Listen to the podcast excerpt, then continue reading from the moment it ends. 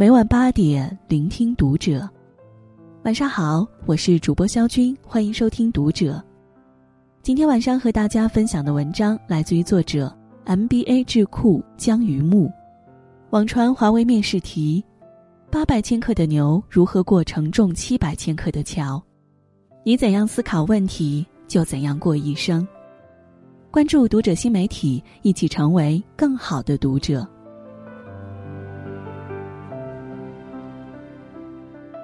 最近一段时间，网传华为一道面试题霸占着知乎热搜。怎么让八百公斤重的牛过承重七百公斤的桥？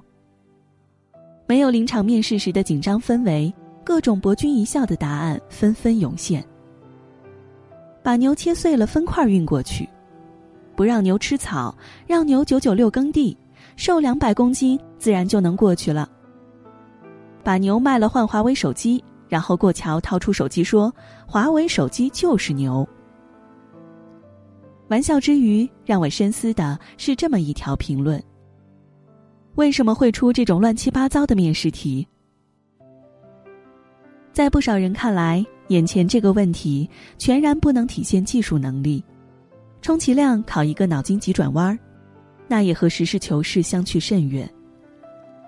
如果一个人业务能力不行，只因为多看了些脑筋急转弯就能够顺利答出这道面试题，那应不应该录用这个人呢？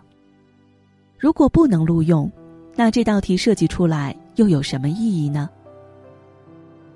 大家都知道，华为的高薪水是业内闻名的。如果说这道面试题是真实存在的，那么也能讲得通。既然舍得花大本钱聘用人才。那么，在录用标准上，自然是优中选优，精中选精。问题有没有意义，在于你，而不在于别人。先讲一段我自己的面试经历。秋招时，我面试了一家企业，后来我收到面试通知，一面是技术面，技术面后，我和几位同学一起进到二面。二面中给我印象最深的是这么一个问题：你愿意和一只大象大小的鸽子战斗，还是和五十只鸽子大小的大象战斗？我们几个认识的面面相觑，心想，这算什么题目？后来凭着感觉各自作答，答案也是五花八门。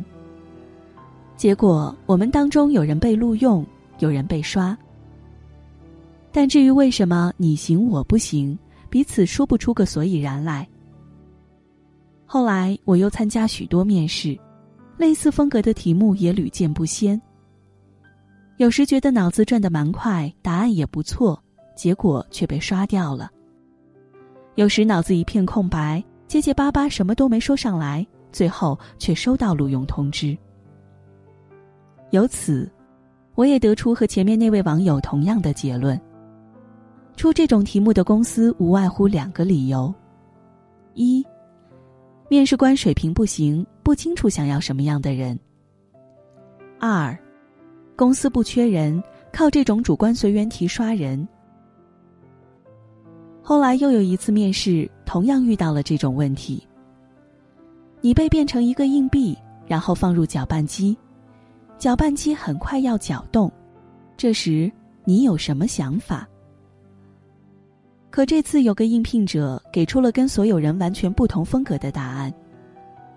他先问：“所谓变成硬币，是变成硬币大小的人，还是就是硬币？”然后他说自己考虑第二个可能，搅拌器不足以破坏硬币，因此他被丢进搅拌器后不会想自己的安危，而是会考虑搅拌器的刀片使用什么材质才能避免坏掉。他认为这个问题很有意义，因为现实中的确有很多熊孩子会闲着没事儿干，把一些异物丢到搅拌器里去搅拌。接着，他就往自己的专业上靠拢了，分析了一些材料的优劣性，并给出了选择的建议。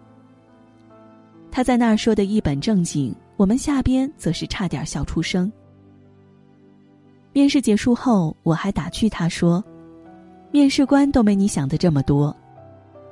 他看了我一眼，说：“面试官想到哪一层，跟我有什么关系？”他后来有没有被录用，我不得而知。但回头想了想，至少在这个问题上，他比我高了不少。活出生命的意义里有这么一句话：人不用总是问人生有什么意义，而要问你能给生命带来什么意义。经过这件事情之后，我才明白，这不是一句苦难时的激励，而是参透人生各个阶段的道理。因为很多时候，一件事情有没有意义，不是乍一眼能看出来的。聪明的人则不会理会别人觉得有没有意义，他们总能借题发挥，把一切纳入自己的逻辑框架，进而展现自己各方面的能力。一道看似荒诞的面试题，你觉得是脑筋急转弯儿，那就只能是脑筋急转弯儿。可当你懂得赋予其意义时，这也能成为你脱颖而出的台阶。你看问题的角度决定你人生的高度。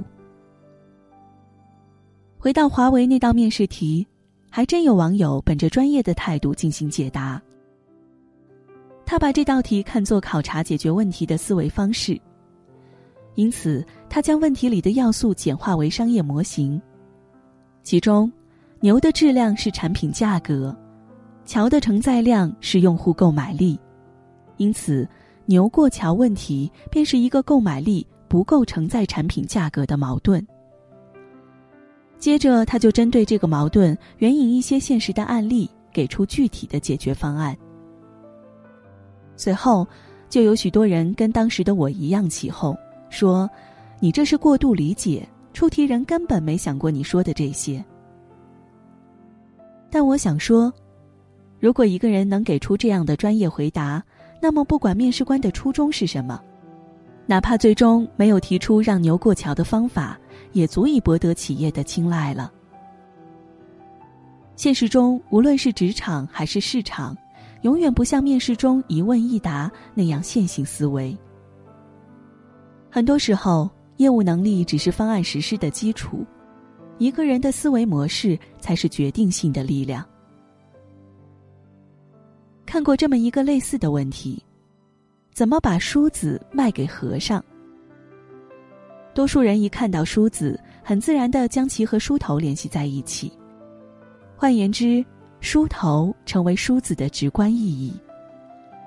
可想而知，当一个人的思维被这种直观意义所局限，让他把梳子卖给光头的和尚，简直比登天还难。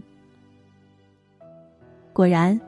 第一个推销员跑了十几个寺庙，始终看不到梳子对和尚有什么意义。最后，还是一个老和尚可怜他，勉强买了一把，说偶尔可以拿来挠挠痒。但如果突破这个直观意义，结果会怎样呢？于是，第二个推销员来到寺庙，他是这么对老方丈说的。施主远道而来供奉，我们可以送一只梳子作为纪念，上面刻着佛家禅语，这样，他们平时手书烦恼丝，心念菩提树，寺庙的香火也会一直旺盛的。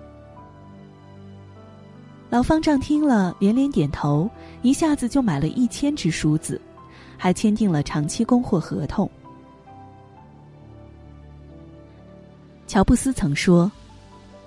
你别问我想要什么，你的任务就是提供我需要但却没想到的东西。谁都想做有意义的事情，但大家都觉得有意义的事必然会在无数人的趋之若鹜下很快稀释的，竟似乎无意义。相反，一个看似没有意义的题目或事情，如果懂得另辟蹊径，给它赋予为人所认可的价值。你便是赢家。跳出直观思维局限，世界就是你的。先来看两张图，先是下面这张。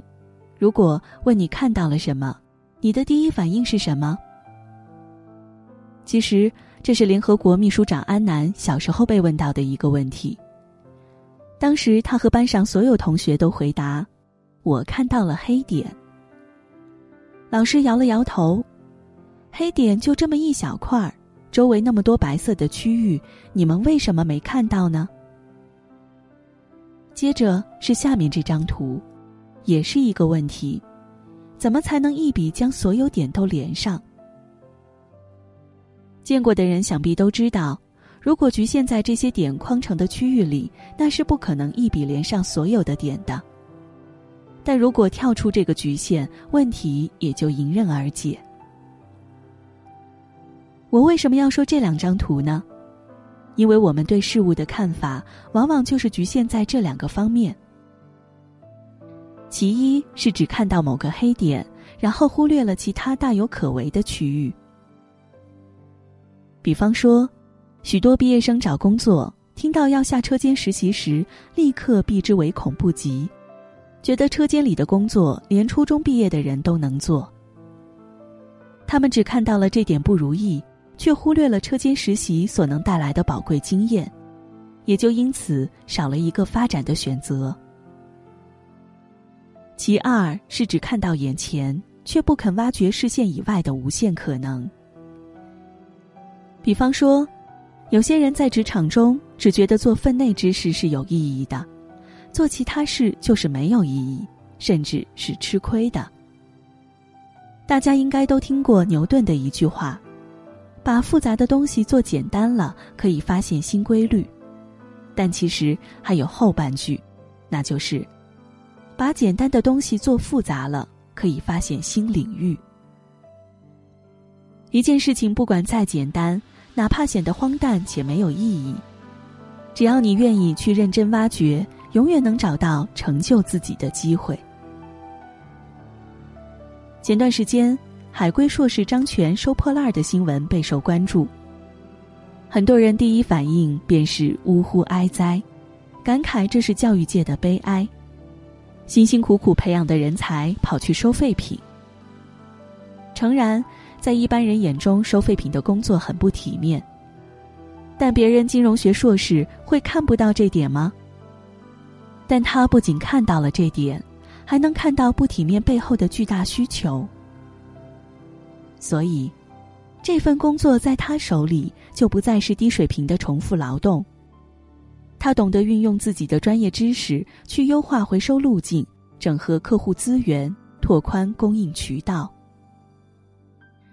别人辛辛苦苦收废品赚个几十块，他却能够月入五万，毫不夸张的讲，这个世界就是你的。经常听到一句话：“认真你就输了。”但很多时候说这句话的人从来没赢过。网传华为的这道面试题，当成段子来看，自然不无不可。然而，玩笑人生，笑过之后，人生就止步于此了。因此，永远不要觉得领导自己做的事情没有意义。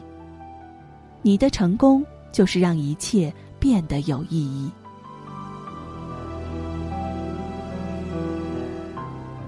今天的文章，肖军就和大家分享到这里了。如果你喜欢今天的内容，请点亮再看。并来评论区与我们留言互动吧。